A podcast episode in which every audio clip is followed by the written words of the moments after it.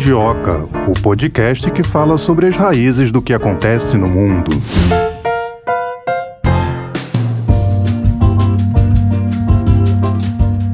Rápida e objetiva hoje, Melina, direta e reta, porque o assunto é importante. Então acho, eu já estou numa ansiedade, aproveitar que o entrevistado já está na linha, não vamos deixá-lo esperando por muito tempo, o primeiro entrevistado de hoje, para falar sobre energia verde na América Latina. Como é que tá essa questão da transição energética aqui na nossa região? Aliás, nunca se falou tanto desse assunto transição energética não só na América Latina como no mundo, então a nossa pauta é muito mais do que oportuna. Vamos chamar? Vamos sim, então vem o primeiro entrevistado de hoje.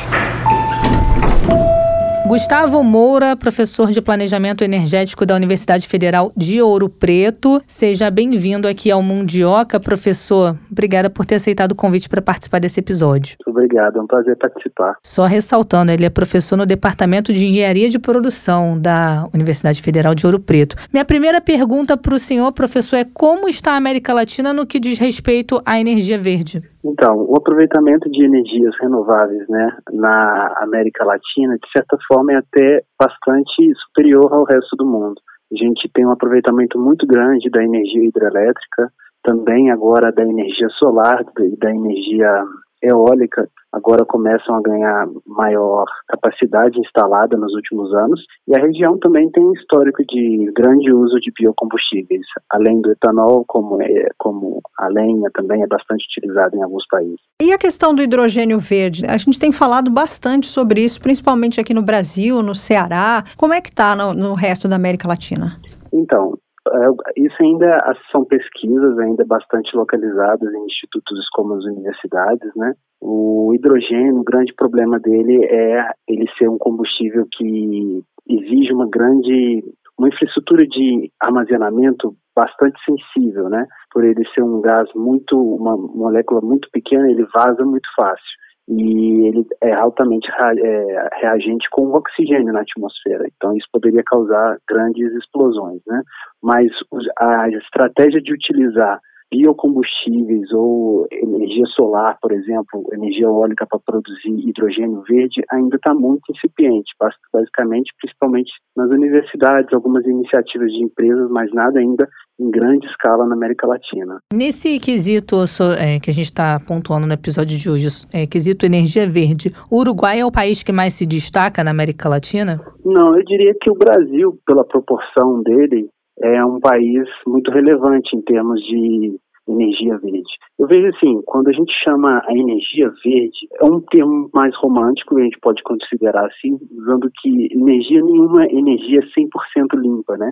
100% verde. Todas elas, de alguma forma ou de outra, elas têm impactos técnicos, ambientais e sociais bastante diferentes, né? Mas o Uruguai, sim, o Uruguai tem um aproveitamento interessante da energia eólica, da energia hidrelétrica também, né? Mas a grande, o grande desafio, por exemplo, para um país pequeno como o Uruguai é como suprir a intermitência da geração eólica, né? O que vai fornecer energia elétrica para o Uruguai quando não tiver energia eólica?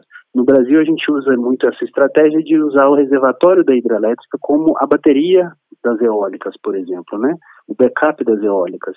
Mas se não há tantos reservatórios hidrelétricos mais no futuro, né? Se não forem construídos novos reservatórios hidrelétricos, nós vamos precisar de novas baterias de grande escala, por exemplo, né?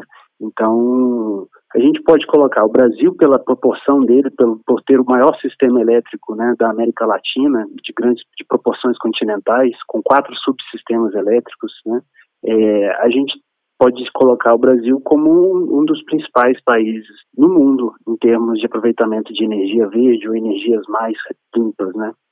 Professor Gustavo, a gente está vendo o que está acontecendo com a Alemanha, que não se planejou muito bem quanto à questão energética. Qual a lição que nós podemos tirar com o que está acontecendo na Europa? Na verdade, eu acho que o que aconteceu com a, Alemanha foi um erro estratégico no seguinte, que havia um planejamento energético voltado para suprimento energético do país por meio do aproveitamento do gás russo, né? Foram construídos dois gasodutos no Mar Báltico, né? O Nord Stream 1 e o Nord Stream 2, nesse sentido de trazer energia russa, né? O gás natural russo para a Alemanha. A gente tem que considerar que a Rússia é como se fosse a Arábia Saudita do gás natural. Então é uma energia barata e o gás natural é uma energia muito competitiva, né? É uma energia dos fósseis, é, é a fonte de energia mais limpa. Então a Alemanha tinha essa estratégia até mesmo porque havia uma certa relação confortável, se não confortável, mas de certa forma bastante de estadistas entre a Merkel e o Putin. O cenário mudou nos últimos anos e a infraestrutura energética ela demanda alguns anos para se para ser consolidada, né? Então decisões que foram tomadas há 10, cinco anos atrás, hoje a gente está tendo os reflexos dela. Então, as decisões que estão sendo tomadas hoje no contexto de invasão pela Rússia na Ucrânia, né, elas vão ser mais sentidas daqui a quatro, cinco anos, né? mais ainda de, no longo prazo, em dez anos. Ainda assim, a Alemanha tem feito um grande trabalho, em, em, se nós considerarmos que ela construir em tempo recorde terminais de regasificação de gás natural no litoral dela. Então ela vai deixar de importar esse gás natural russo para importar gás natural liquefeito, que é mais caro, mas vai importar de parceiros de países que ela considera mais confiáveis, como por exemplo os Estados Unidos. Professor, voltar aqui para a América Latina, quando o Uruguai decidiu iniciar esse processo de transição energética, isso foi anunciado quando, é, em que pé está esse processo, se eles já concluíram ou não, e qual foi o investimento para colocar esse plano em prática? Então, a transição energética no Uruguai, ela ganha mais escala depois de 2010. É lógico que com o Acordo de Paris, o Uruguai teve que apresentar as suas contribuições nacionalmente determinadas. Então, o Uruguai se comprometeu ainda mais amplo, né, ainda de forma mais abrangente pelo uso de energia renovável. Nesse sentido, eu acredito que uma das estratégias uruguaias para garantir o suprimento energético é justamente a integração com o Brasil, para justamente que haja importação e exportação de energia em momentos em que haja excedente aqui e que haja excedente lá. E, no caso, eles enviam para o Brasil e nós enviamos para eles. Né? Isso já ocorre, algumas termoelétricas na fronteira têm essa função e com os parques eólicos, os, lógico, a gente pode imaginar o recurso eólico não vê as fronteiras, assim como nós temos grandes usinas é, eólicas no Rio Grande do Sul, também existem grandes usinas eólicas no Uruguai, muitas até financiadas pelo BNDES. O senhor falou que aqui a América Latina, quanto à questão da energia verde, está muito avançada. Eu confesso que essa foi uma surpresa para mim, mas eu queria perguntar quais são os desafios que a América Latina enfrenta para a transformação da matriz energética? Eu diria que hoje a gente tem desafios de vários, em várias frentes, desafios ambientais, desafios técnicos, desafios econômicos.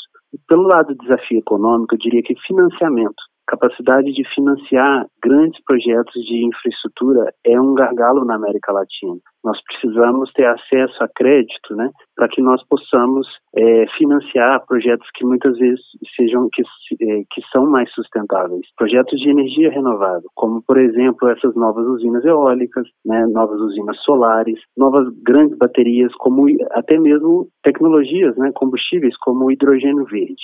Em termos de vista de capacidade técnica, eu diria que a gente precisa ampliar nossa formação em capacidade técnica, o acesso à educação em toda a América Latina é ainda bastante restrito, a formação em engenharia, a formação em técnicos na área de energia, né, também é bastante limitada quando comparada aos, aos outros países, né, principalmente aos outros países desenvolvidos, eu diria, lógico. Estados Unidos, aos países da União Europeia, Japão e até mesmo China. Do ponto de vista ambiental, a gente, a gente escuta isso, que o Brasil tem uma legislação ambiental bastante avançada, um processo de licenciamento ambiental que é bastante é, exigente.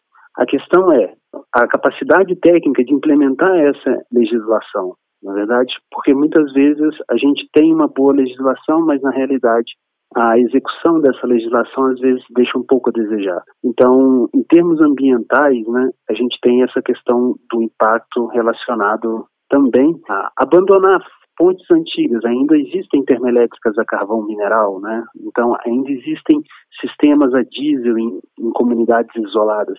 Esse é um desafio, a gente superar, deixar de usar essas energias mais poluentes e mais velhas para fazer essa transição energética. Importante é, é considerar que o Brasil foi um dos países em que a ONU falou que seria que é o campeão da transição energética. A gente tem 45 47% da nossa matriz energética é renovável. Em países, em grandes países do mundo, né, isso, essa proporção ainda não é nesse nível. No mundo, em, em média, a gente só tem as matrizes energéticas 15% renováveis. É, professor, quando um país decide iniciar esse processo de transição energética, em quanto tempo é que é possível ver um retorno significativo?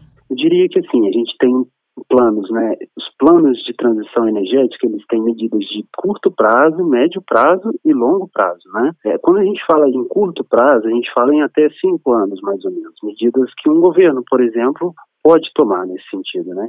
E aí, medidas de médio e longo prazo, a gente já está falando de 10, 15, 20 anos, não é verdade? Então, essas políticas, muitas vezes elas foram implementadas no Brasil e ao longo de vários governos. Vou dar um exemplo. Por é, o pró-álcool. Utilizar etanol na gasolina brasileira é algo que o Brasil faz desde a década de 30. Mas na década de 70, quando houve os choques no preço do petróleo, o governo militar teve a estratégia de ampliar o uso de biocombustíveis no país de forma a diminuir a dependência de importação de petróleo do Oriente Médio. Nesse sentido, ele ampliou a produção de etanol não somente em destilarias anexas à produção de açúcar, mas em destilarias autônomas. Dessa forma, houve uma ampliação grande da produção de etanol no Brasil na década de 80 e na década de 90 os subsídios foram sendo retirados. Né? Mas ainda assim, com o aprendizado tecnológico, a, a tecnologia se manteve. Né? O brasileiro adotou o biocombustível. Mesma coisa aconteceu com, por, com, por exemplo, a energia eólica. As primeiros, os primeiros contratos de energia eólica foram realizados no âmbito do PROINFA, o Programa de Fontes Alternativas de Energia, lá em 2002, 2003, 2004. Esses primeiros contratos eram contratos muito mais caros do que a média de energia nova. E hoje a gente já tem um cenário em que a energia eólica é competitiva. Então, as políticas energéticas elas demoram 20, 30 anos para serem, para se consolidarem assim, para ganharem uma maturidade maior. Eu acredito que a grande, uma das grandes promessas, né, nesse momento a gente está vendo é o boom da energia solar fotovoltaica, né? A gente está vendo a energia solar fotovoltaica distribuída, não somente em grandes usinas solares, mas também em as pessoas colocando energia fotovoltaica em suas casas. E esse, essa, esse, essa transição, essa transformação, acredito que ela vai, nos próximos 10 anos, ser algo realmente revolucionário no Brasil. É uma energia que é muito mais barata, né? A pessoa já vê na conta de luz em pouco tempo esse retorno desse investimento, não? Então, é o que eu falo para meus alunos. Quem hoje coloca energia solar é a classe média. É aquela pessoa, aquela família que tem 15 mil reais, 20 mil reais, que é o custo mais ou menos de um sistema para uma casa de 400, 500 com um consumo de 400, 500 kWh por mês.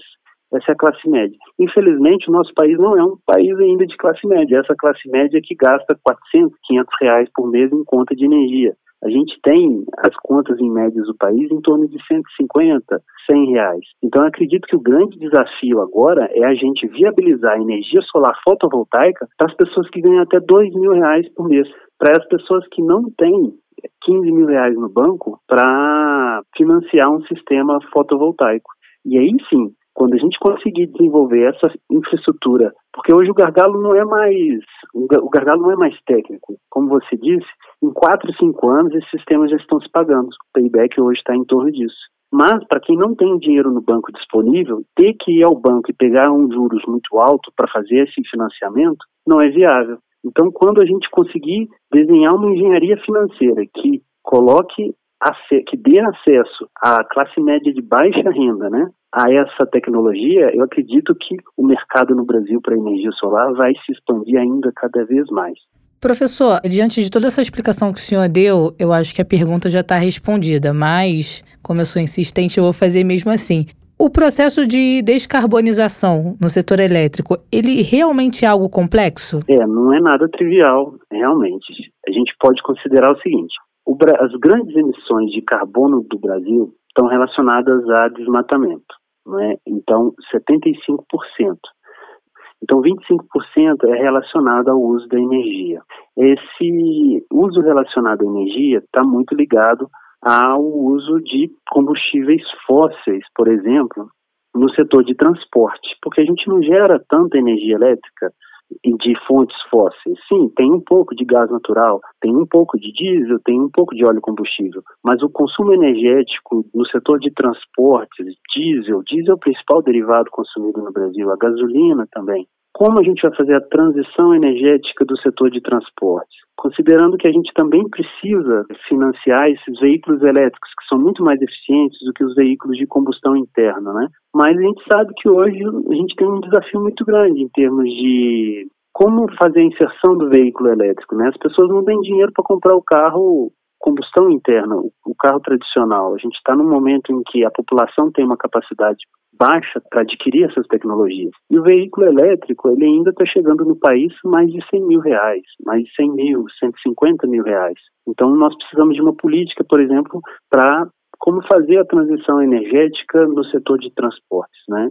E considerando que o veículo a combustão, um veículo elétrico, ele é muito mais eficiente do que um veículo a combustão interna. Mas sim, a transição energética, ela vai demorar décadas, né? Décadas, diria 20, 30, 40, 50 anos. Muito porque a capacidade dos países, a capacidade humana, a capacidade técnica, a capacidade financeira dos países, ela é muito desigual. Alguns países vão ter mais capacidade de fazer essa transição. E no Brasil a gente tem que pensar internamente, por exemplo. São Paulo é um estado que vai ter condições de fazer a transição energética mais de forma mais forte do que outros países, do que outros estados brasileiros, desculpa. Outros estados da região Nordeste, outros estados da região Norte, que não têm a mesma capacidade financeira de São Paulo e nem a mesma capacidade humana.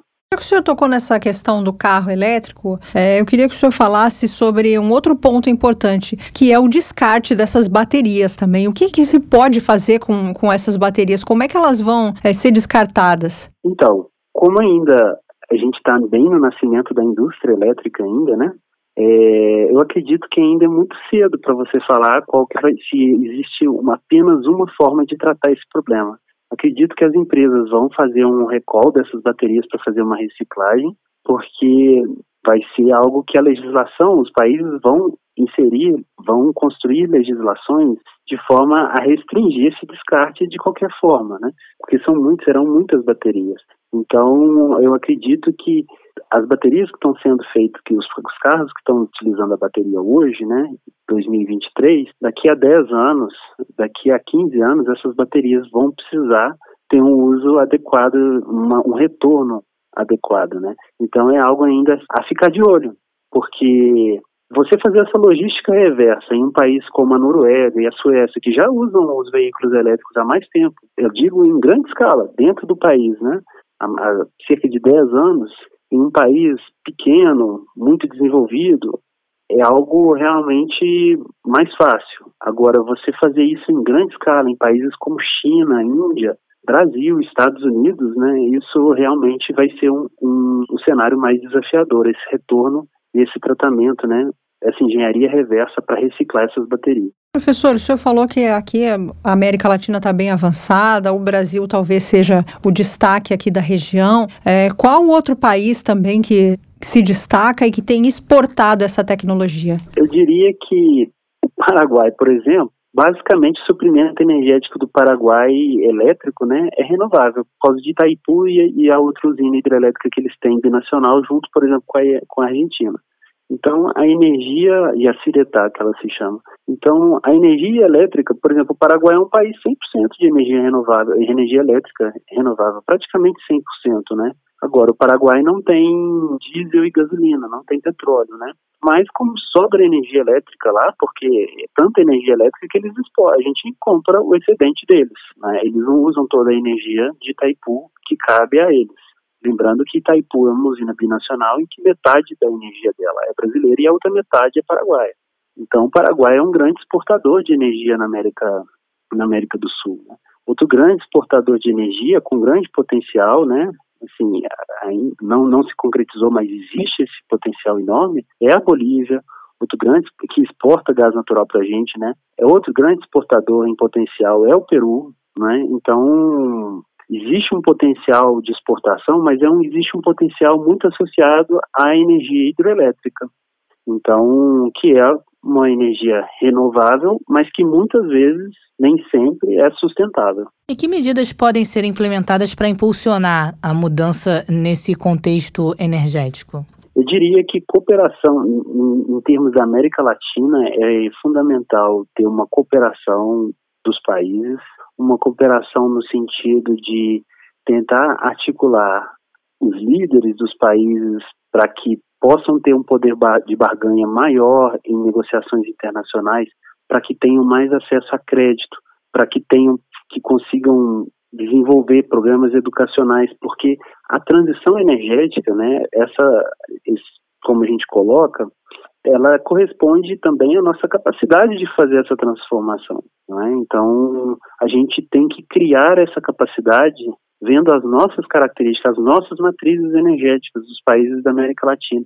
As matrizes energéticas né, do México, do Peru, da Argentina, do Brasil são muito diferentes. No Brasil a gente tem muita hidrelétrica, na Argentina a gente tem mais gás natural, no, Peru, no Chile a gente tem mais carvão mineral, na Colômbia também a gente tem mais carvão mineral, no, no Peru a gente tem mais gás natural.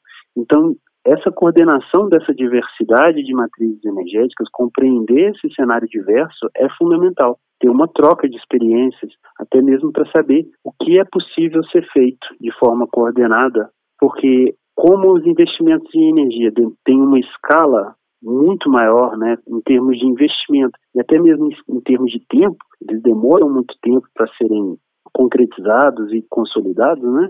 Essa coordenação ela é interessante do ponto de vista energético. Em algum momento aqui na nossa conversa o senhor falou sobre o BNDES, que, né, que o Lula já manifestou a intenção de financiar projetos em outros países. Eu lembrei logo do Vaca Muerta ali na Argentina. Gostaria que o senhor falasse um pouquinho sobre isso. É, o campo de gás de xisto da Argentina, o Vaca Muerta, né? Ele, o gás de xisto, ele, a, a Argentina, ela já considera mais a exploração do gás de xisto, que é uma forma não convencional de gás natural, do que o Brasil. O Brasil importa da Bolívia e tem uma produção de gás natural associado ao petróleo, né?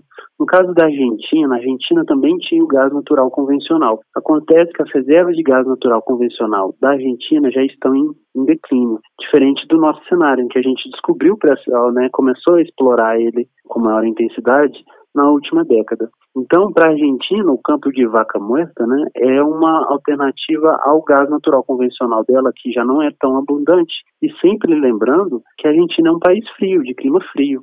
Então, o gás natural lá, ele não é utilizado somente para, por exemplo, não é só como no Brasil que é utilizado pra, pela indústria para gerar energia elétrica ou para gerar energia para por exemplo, o GNV, né, o gás natural veicular. No caso da Argentina, as pessoas precisam do gás natural em casa para calefação, para aquecimento. Então, eles têm uma rede de gás natural muito mais desenvolvida do que o Brasil justamente por causa dessa demanda no setor residencial, que no Brasil não existe, né? A gente não precisa de energia de, do gás natural para esquentar as nossas casas. Nós moramos num país tropical. Agora, o campo de vaca moeta é realmente uma reserva de xisto bastante significativa. Lembrando que a América do Sul, em geral, ela tem muito xisto, tem muito potencial para explorar xisto, né?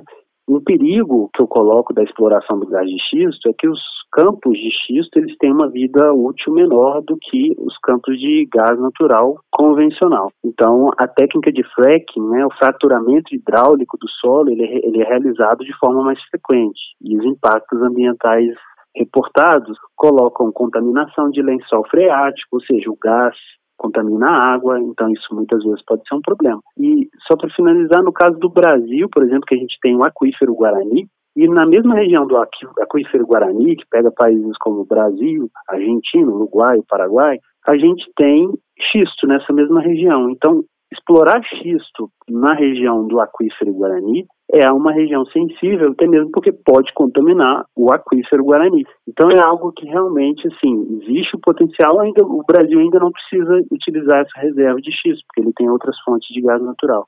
No caso, a reserva de Vaca Muerta ela é mais é, ao sudoeste da Argentina, então ela não está localizada nessa região do aquífero Guarani, como eu estou falando. Professor, o senhor falou que o Brasil é um destaque na América Latina nesse quesito de energia verde, mas o quanto a gente ainda pode avançar nessa questão de transição energética? Ah, não, ainda tem muito espaço para avançar. O que eu digo é, o Brasil tem um potencial de biocombustíveis muito grande. Nós já usamos biocombustíveis, né, o óleo biodiesel, lenha, já usamos também carvão vegetal, o etanol, mas ainda existe um potencial ainda muito grande para desenvolver até mesmo produção de hidrogênio por meio de biocombustíveis, né? Então, eu diria que esse é uma, essa é uma possibilidade. Se falta gasolina e diesel no Brasil, eu vejo que o governo deveria explorar um pouco mais como ampliar a produção de etanol para que o etanol seja viável não somente em São Paulo, mas também nos outros estados brasileiros, né? Que ele porque a nossa frota, 95% dela, frota de veículos leves, ela é flex, mas a gente sabe que nem todos os estados, o custo-benefício entre gasolina e etanol, o consumidor vai optar pelo etanol. Muitas vezes ele opta pela gasolina. Então a gente tem um potencial muito grande. E outra coisa que eu sempre ressalto para os alunos, em um país tropical nós temos 95% dos chuveiros do país, né, do, do, uso residencial, os chuveiros do país são elétricos. Ou seja, a gente tem em média que 40% da conta de energia elétrica de uma pessoa corresponde ao uso do chuveiro. A gente tem um potencial de diminuir o uso do chuveiro elétrico no país pelo financiamento de novos chuveiros solares mais modernos, né, que não desperdiçam tanta água. Então, acho que fazer esse troca, assim como a fotovoltaica, a gente conversou que ela está se pagando em 4, 5 anos, o chuveiro solar se paga em menos de 2 anos. Então, assim, é uma tecnologia bastante consolidada, não tem nenhum problema com essa tecnologia. O problema dela é a gente não insistir da população fazer essa troca, trocar o chuveiro elétrico pelo chuveiro solar, por exemplo, que é algo que é muito mais atraente do ponto de vista do setor elétrico, né? Diminuir essa, usar a energia elétrica para gerar energia térmica não é muito interessante. Professor, a gente sabe que o presidente Lula tem mil coisas na cabeça, mil preocupações, questões para lidar, mas essa da transição energética, ela ocupa um espacinho? É porque é inevitável. É inevitável no sentido, como eu te falei, se eu fosse presidente, você vai tentar colocar o Brasil nessas discussões usando as armas positivas que você tem, o que você pode falar com autoridade. E na área de energia, o Brasil tem uma certa autoridade. A nossa matriz energética ela é muito renovável. Nós temos iniciativas energéticas muito interessantes. O programa nuclear brasileiro com a Argentina, por exemplo, né, a nossa parceria nuclear é algo que Rússia e Estados Unidos não conseguiram desenvolver. Então a gente tem uma parceria, né, poder, que no passado significou alguma rivalidade e hoje é uma parceria no, na energia nuclear. Então, assim, o Lula tem que pegar, ou o Lula ou qualquer presidente, no caso do Brasil, ele, ele tem que, eles sabem os pontos fortes do país. E a questão ambiental, a questão energética, é uma área em que o Brasil tem uma, uma barganha, um poder de barganha mais forte. E aí as pessoas, os outros países têm que escutar a nossa capacidade, a nossa experiência. E é por isso que é inevitável. Não tem como você falar em transição energética sem conversar com o Brasil, em segurança ambiental. Nenhum país pode reivindicar soberania ambiental. Os impactos ambientais não vêm nem hoje são em escala é, já é em escala global.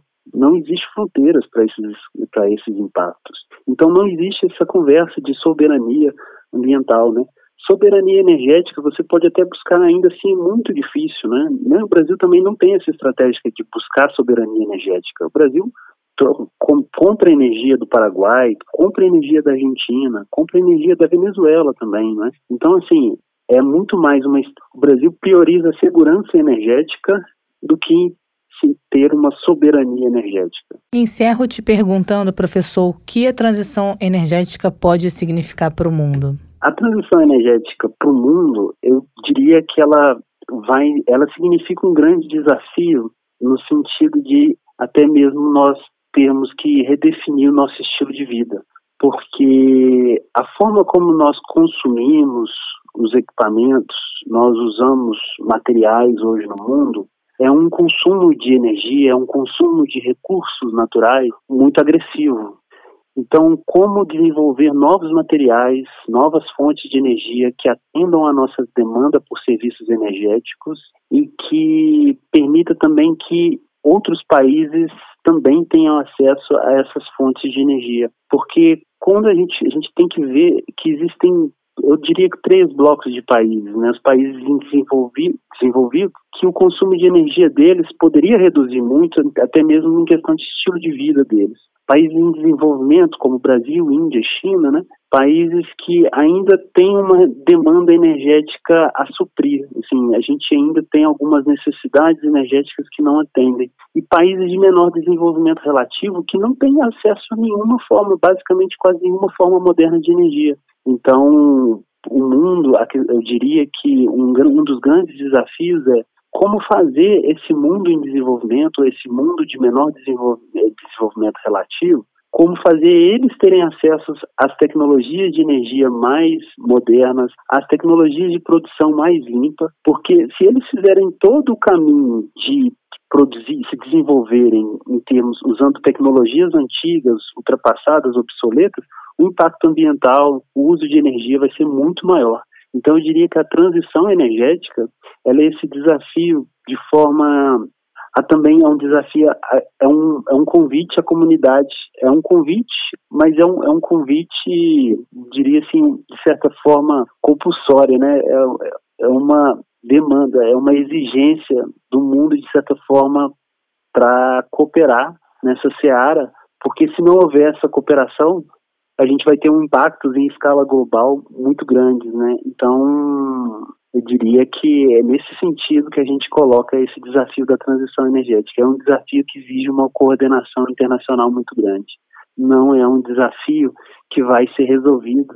A transição energética e a questão da mudança climática não é um desafio que vai ser resolvido no âmbito dos países. Tá certo? Com esse recado a gente encerra esse bate-papo com Gustavo Moura, professor de Planejamento Energético no Departamento de Engenharia de Produção da Universidade Federal de Ouro Preto. Professor, muito obrigada por ter conversado com a gente, que a gente possa voltar a se falar em outra oportunidade. Ok, é um prazer. Muito obrigado. Forte abraço. Tchau, tchau. Tchau. O dado que nós levantamos aqui, ó, cerca de 25% da energia na América Latina é renovável. Ainda falta aí, já foi um quarto, né? Podemos dizer assim. Pois é, no mundo todo esse número é de 11%. O Uruguai se destaca na região e transformou a transição energética em política de Estado. Vamos saber com o nosso segundo entrevistado se essa também é uma realidade no Brasil. Será que o Brasil também se destaca na América Latina quanto energia verde? É, nós já falamos aqui no Mundioca que o Ceará está, de certa forma, à frente, né? O Nordeste à frente nessa questão. Nessa questão do hidrogênio verde, né? Mas e o Brasil como um todo? Pode servir de exemplo aí para a América Latina ou até para outras regiões do mundo? Vamos perguntar isso então para o nosso segundo convidado aqui do episódio de hoje. William Clavijo Vito, PhD em Políticas Públicas e Estratégias em Desenvolvimento pela Universidade Federal do Rio de Janeiro e especialista em Políticas Públicas, Energia e Sustentabilidade. É a sua primeira vez aqui no Mundioca, então seja muito bem-vindo.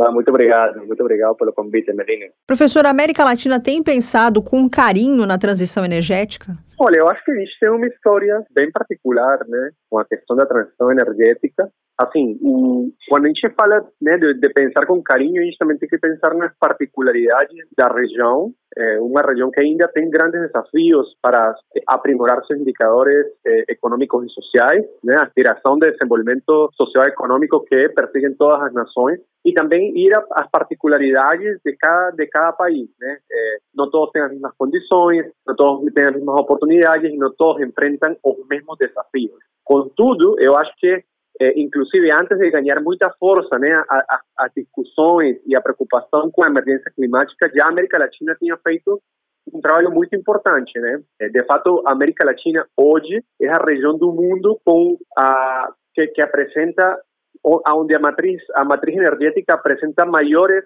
a maior participação de fontes renováveis, né? principalmente no setor elétrico. Eh, América Latina fez um trabalho interessante que varia de país em país eh, para aproveitar os recursos energéticos existentes na região e aí a gente, assim, o, o, a região teve muito sucesso no aproveitamento dos recursos do potencial de geração de eletricidade a partir da fonte hidroelétrica, né? Então, hoje a gente vê países que, por ejemplo, mucho antes de comenzar a discutir con, con seriedad y esa cuestión de avanzar en planos eh, coordinados de, de, de, reducción de gases de efecto estufa asociados a, a, a industrias de energía, países como Paraguay ya tienen atendido eh, una matriz eléctrica 100% renovable, ¿no? Eh, y eso se debe al aprovechamiento de ese potencial. Entonces, claro que quando você analisa né, os esforços recentes para avançar nesses planos de, de descarbonização das matrizes de energia, você vê uns países avançando muito mais rápido do que outros, você nota também uns países com políticas muito mais ambiciosas, de países também com, ma ma maior disponibilidade de recursos para avançar nesses processos, porque é um processo que tem uns custos e que tem umas implicações de tipo político e social atreladas a esse, a, a esse processo. Né? Decir, a, a, transição energética, a transição energética custa dinheiro, né, e, e, implica grandes volumes de investimento eh, para poder você desenvolver eh, novas fontes de geração de energia e com essa com essa entrada dessas fontes de geração de energia você passa a substituir eh, as fontes fósseis né que são geradoras de emprego são geradoras de renda para a população em um, uns países mais do que outros né países grandes países produtores de petróleo e gás da região por exemplo enfrentam esse grande desafio então eu acho que para poder falar dessa questão de, de se olhar com carinho ou não eh, a gente precisa ir para as experiências, a cada experiência nacional, né? Agora, se a gente fala, se a gente fala do atual contexto, sim, a gente, assim, a gente nota, né, que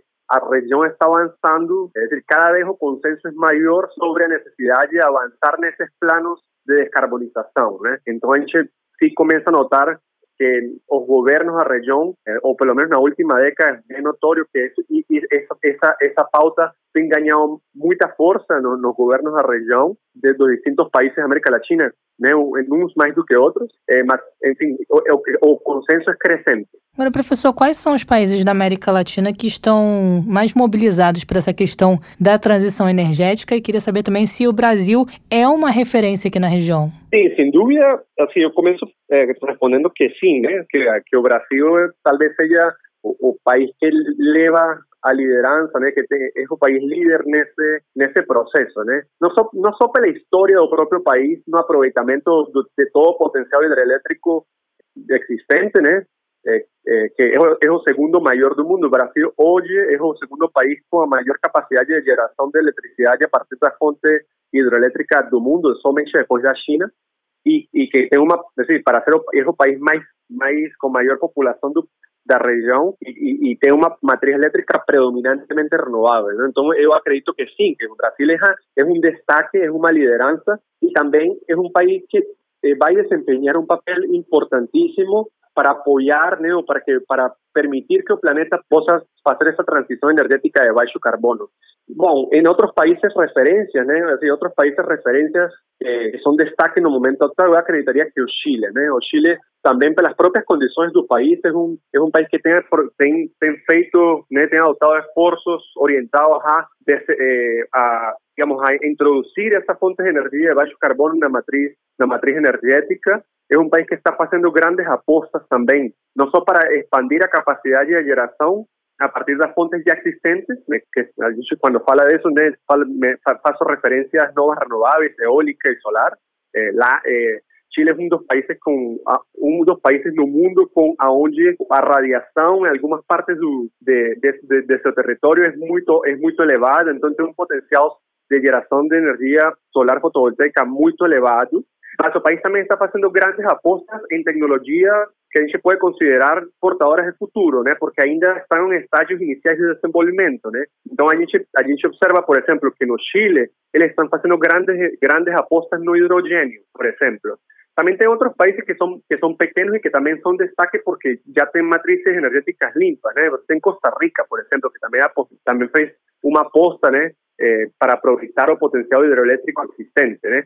Nós temos México, né, que tem também elevados índices de radiação solar, então que tem um grande potencial para avançar nessa questão, apesar de que você note no atual, no atual né, entre as orientações da política governamental essa preocupação como prioridade principal, né, porque decir, o atual governo está preocupado também com garantir a segurança no abastecimento. Você nota, por exemplo, preocupações com aumentar a capacidade, a capacidade de refino de petróleo no país, entre outras questões. Agora, professor, o senhor falou que essa questão da transição energética custa caro. Dá para estimar quanto custaria para o Brasil transformar toda a nossa energia em energia verde? essa transição é, é uma transição que implicará investimentos bilionários. Segundo eu vi num estudo relativamente recente do, do Banco Interamericano de Desenvolvimento, ela poderia custar cerca de 200 bi, es decir, poderia acarretar cerca de 200 bi nos próximos anos, né? Decir, a gente está falando de recursos muito elevados, né?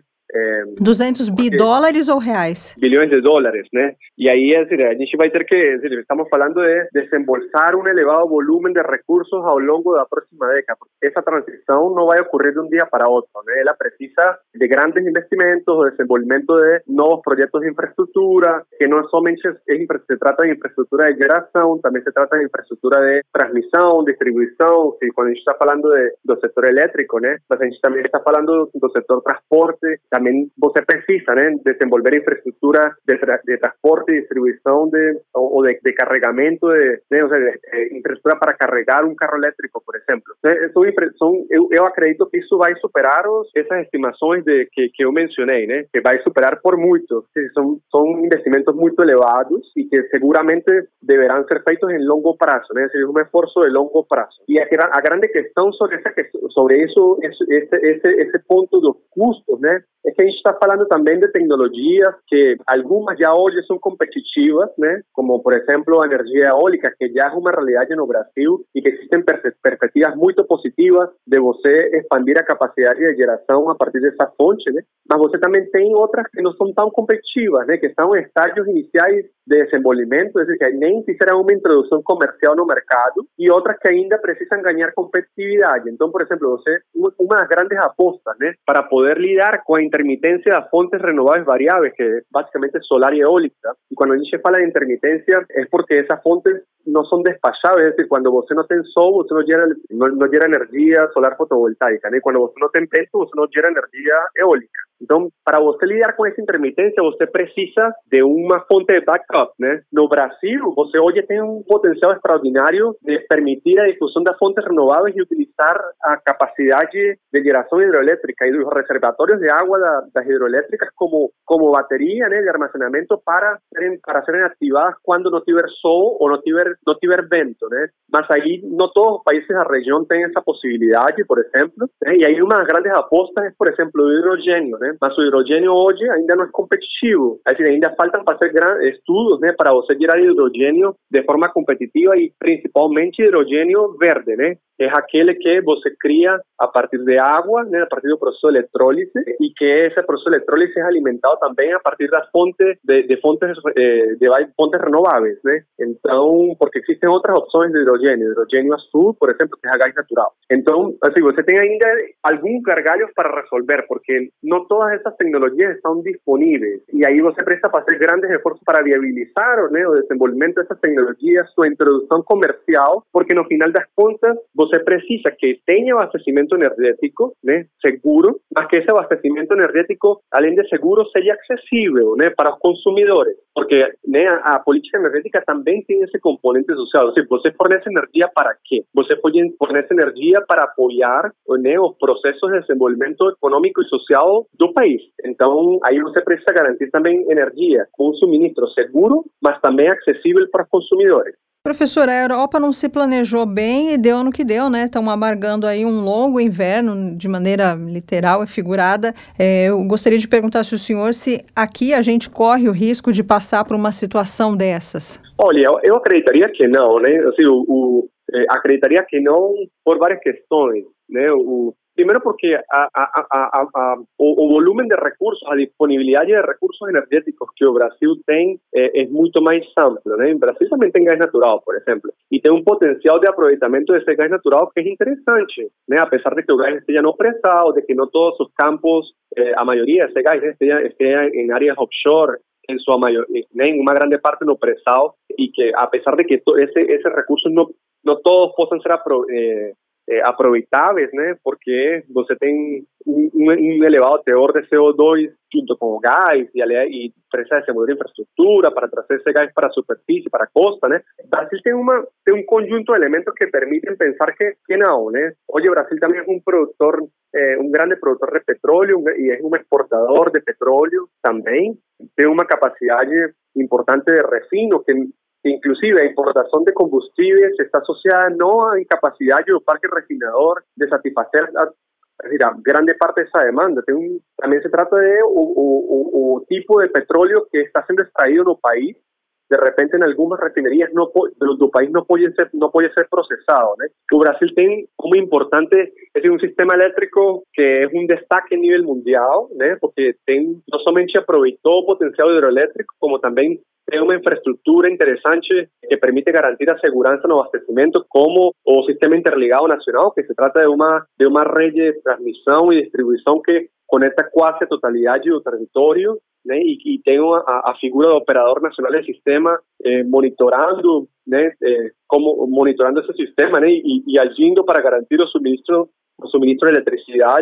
Entonces acredito que, digamos no no nivel do ou, comparado con Europa yo acho que no acho que Brasil es un país que ha conseguido atingir eh, unas condiciones de de seguridad energética bien interesantes, ¿no? a diferencia de Europa, que Europa, por ejemplo, eh, eh, pasó a importar 40% de gas natural, es decir, 40% de gas natural que, que, consumía en 2021 vinha somente de Rusia, por ejemplo. Eso eh, es un, volumen muy elevado, ¿no? Y, eso aconteció en un contexto donde Europa vinha acelerando sus esfuerzos para conducir transición sustentable, Entonces, muchos países estaban saindo, por ejemplo, la generación de energía nuclear, como Alemania, que es un grande productor y un grande consumidor, ¿no?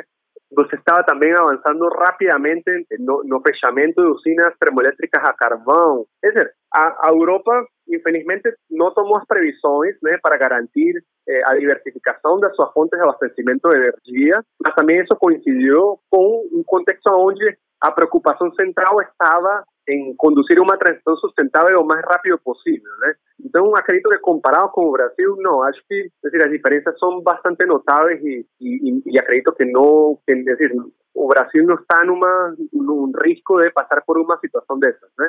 Agora, pensando na China, professor, que se faz tão presente em vários lugares e está se fazendo presente cada vez mais na América Latina, será que a China não poderia também financiar algum projeto relacionado à transição energética em alguns países daqui? Olha, eu, acredito que sim. De fato, eles já fazem, né? Eles já têm financiado projetos asociados a energía, como aquel proyecto de, construcción de aquella hidroeléctrica en Ecuador que, que tiene fallas en el desenvolvimiento de esta infraestructura. Eh, yo acredito que sí, la verdad ellos ya hacen, y ellos utilizan ese, digamos, utilizan eh, ese, ese financiamiento como una forma también de garantir la exportación de servicios de ingeniería o de, de tecnología, equipamientos producidos en China.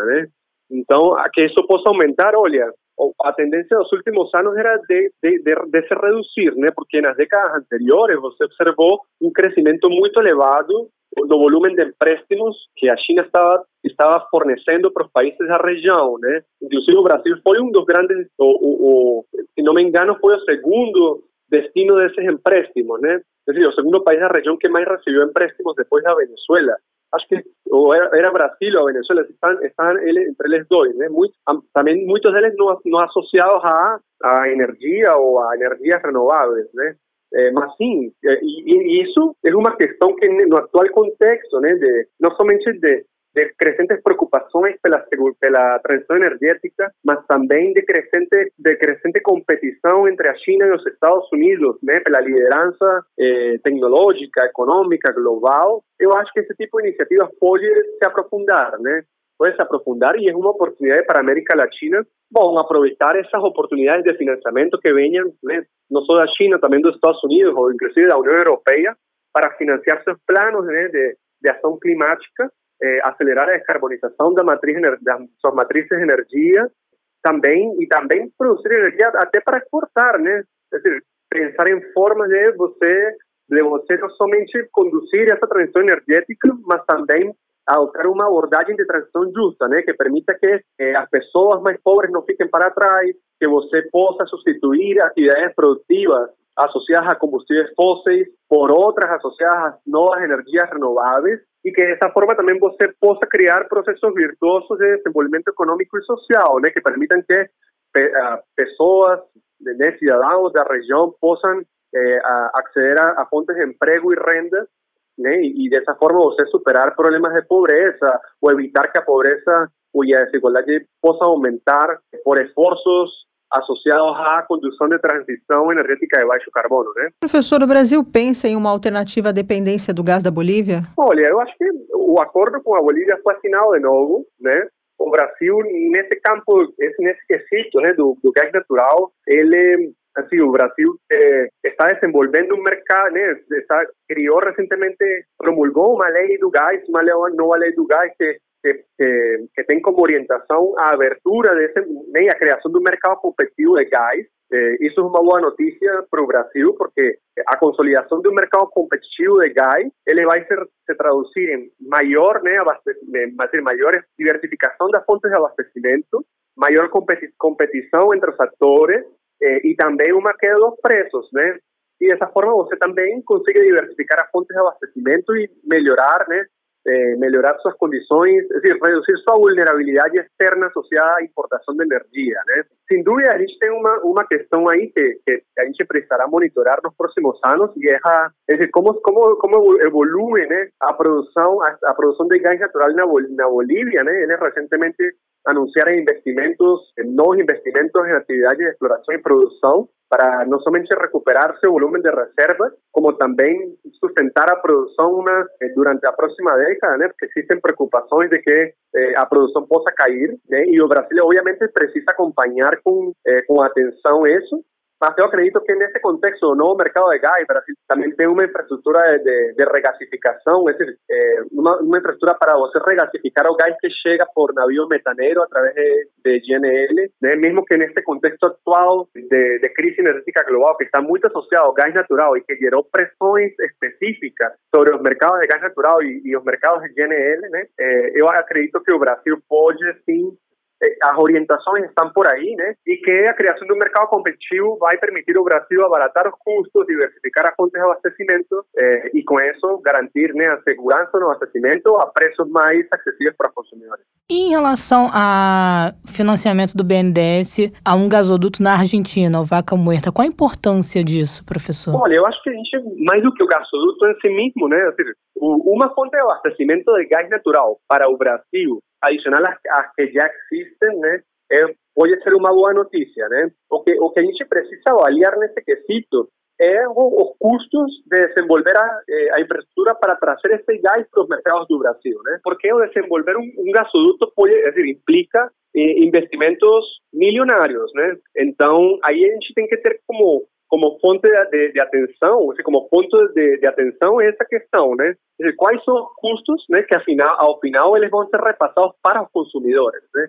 Então, assim, uma, uma questão que a gente estava acompanhando é que, de repente, outras opções, de, é outras formas de trazer o gás natural para o Brasil, ou de que a Argentina possa exportar esse gás natural para outros mercados, pode ser eh, a criação de, eh, através de GNL, né, que basicamente você cria, eh, você, você transporta esse gás né, até a costa, você, você eh, liquifica, né, eh, a, través, a través de uma usina, de, de, uma central de liquefação, e você coloca esse gás no navio e leva para os mercados de consumo, né? É, essa, essa, essa, é, assim, alguma, alguma, alguns estudos apontam que talvez essa possa ser a opção, a opção mais para, é, decir, mais mais viável, né, para garantir a, a viabilidade de um, de um, projeto orientado a, a, a exportar esse gás para o Brasil, né? Então, esse, e isso também, isso também é integração, né?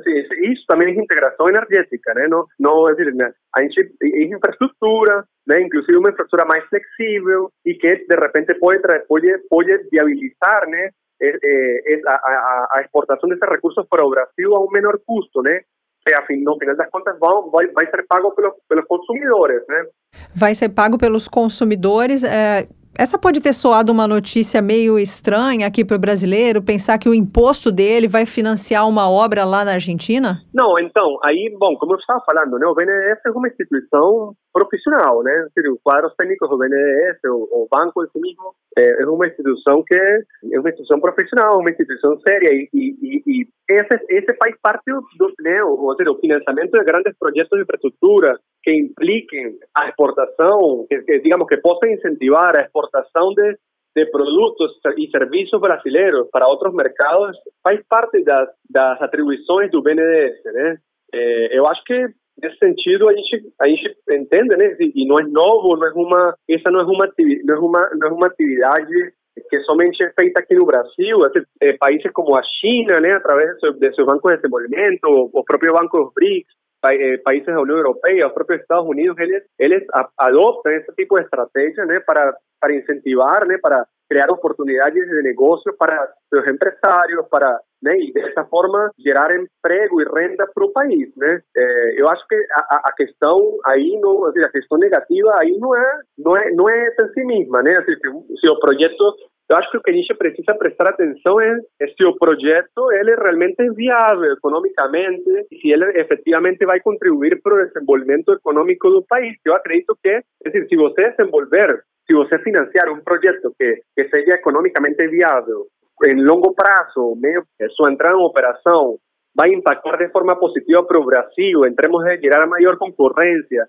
e abaratar os custos do gás natural dentro, dentro do país eh, que ao mesmo tempo você consegue gerar emprego e renda né, gerar projetos para empresas brasileiras de engenharia eh, e para trabalhadores brasileiros, eu acho que é uma coisa positiva, né? Então, assim, acho que essa, essa, essa é a minha visão, né? Assim, é, tudo depende também de, de, do tipo de projeto que, que, que for avaliado, que, que, estiver sendo considerado e se ele, ele efetivamente vai trazer os benefícios que são almejados pela iniciativa, né? E nesse sentido, dizer, tem, tem essa justificação, né? A sociedade brasileira pode encontrar uma, uma justificação para esse tipo de ação, né? Tá certo, a gente conversou com o professor William Clavijo, te agradeço muito, imensamente por essa entrevista, por esses esclarecimentos e a gente continua a conversar sobre energia verde em outra oportunidade, tá bom? Muito obrigado, estamos aqui à disposição. Tchau, tchau, professor, até a próxima. Tchau, tchau. Zé, tá, eu acho que esse assunto ele não vai sair da, assim, da pauta da gente tão cedo, porque o mundo está pensando em como produzir, produzir energia de maneira mais barata, mais limpa, é, é, eu já li em muitos lugares a respeito da questão do carro elétrico e o que se fazer com a bateria do carro elétrico, porque ela também precisa se desfazer na natureza. E será que isso polui? Será que é viável? Será que é caro? É, e tem a questão também do Acordo de Paris, né? Muita gente de olho para que essa reforma energética aconteça, esse tratado seja cumprido. Nós vamos seguir também acompanhando essa questão aqui no Mundo Joga e seguir acompanhando também os temas do Mundo Bizarro. Lá vem mais um, hein? Vamos nessa. Mundo Bizarro. Melina, você já pensou em usar um exoesqueleto para malhar? Aquele esqueleto robótico? Ah, eu não. Malhar tem que ser com roupa leve, né? Menos pesada, para a gente ter mais é, liberdade para fazer os movimentos. É, porque a tecnologia está tomando conta aí também do exercício físico, porque teve um aparelho que impõe resistência aos movimentos das pernas e que deixa os exercícios mais difíceis, que foi criado por uma empresa chinesa e é chamado de Sportsmate 5 tem uma proposta intrigante. Além de aumentar a força do usuário, ajudando a carregar o peso, como os exoesqueletos tradicionais, ele também tem um modo fitness, em que os motores impõem resistência ao movimento das pernas, aumentando o grau de dificuldade dos exercícios. Olha aí, para quem gosta de malhar a perna. O fabricante já construiu um protótipo 100% funcional, mas o aparelho ainda não tem data de lançamento, então a galera vai ter que aguardar aí. Olha, para mim que não gosto de academia, eu fico deprimida com aquela luz azul que tem em academia, não gosto do ambiente. Seria uma boa colocar isso aí, porque é uma musculação ambulante, né? É, Acho eu. Dá para você fazer em casa o exercício, né? É, dá para fazer em casa. Será que é caro? Deve ser. É, essas coisas de, com alta tecnologia sempre, ainda mais que ainda nem foi lançado, vai ser lançado com preço aí de dois rins Aí depois que já virar moda, baixa para um rim, até você conseguir comprar sem precisar vender nenhum rim. É, daqui a uns 20, 30 anos, né? Porque a tecnologia ela evolui tão rapidamente, né? Exatamente. Pode até acabar com a academia. Já é, pensou? Já pensou, rapaz? Eu gosto do ambiente de academia, te falar Você gosta? Gosto, eu gosto, eu gosto. Me faz bem. Eu gosto de, de, academia. Mas eu não sei se. É, malhar em casa é uma coisa que não me agrada. Eu fico com preguiça. Já fico com preguiça de ir pra academia. Eu me empolgo quando eu chego. Mas aquele processo de acordar, aí, aí me dá preguiça. Mas tem que ir, né? Exercício físico faz bem para a mente, para o corpo e para a saúde. Com certeza. E a gente quer ter uma velhice saudável, né? Então é importante malhar as pernas e as costas. Até aqui para a gente ficar no mundioca sem dor no pescoço, é, né? Verdade. Dor nas costas, né? Ficar ajuda sentada. na postura também. Ajuda ó. na postura. Te ajuda em várias coisas, a ter resistência muscular, amiga nossa que fica caindo na rua. é, a, Melina descontrolei a Melina. É melhor encerrar o mundo bizarro de hoje, então. Isso então, Melina, colocando ponto final no episódio de hoje, mas lembrando a você e também aos nossos mundiocers que amanhã tem mais. Ah, não vou aguentar esperar até amanhã. Você pode ouvir outros episódios que estão disponíveis nas principais plataformas ou então no site da Sputnik Brasil. Você que acompanha religiosamente aí com rigor cada dia assim que cada episódio sai ao ar, pode ouvir um repeteco. Você que está chegando hoje pode maratonar aí os outros episódios que já foram ao ar nas principais plataformas plataformas ou no site lá, sputniknewsbrasil.com.br. E tem uma forma boa também de você administrar a sua ansiedade, é que é visitar o Twitter e ver as nossas chamadas. A gente sempre dá um tasquinho daquilo que você vai ouvir no dia seguinte, pode ver também, porque a gente aparece na chamada do Twitter. Arroba Mundioca com K. É isso então. Beijo, Mel. Até amanhã. Beijo, tchau, tchau. Mundioca, o podcast que fala sobre as raízes do que acontece no mundo.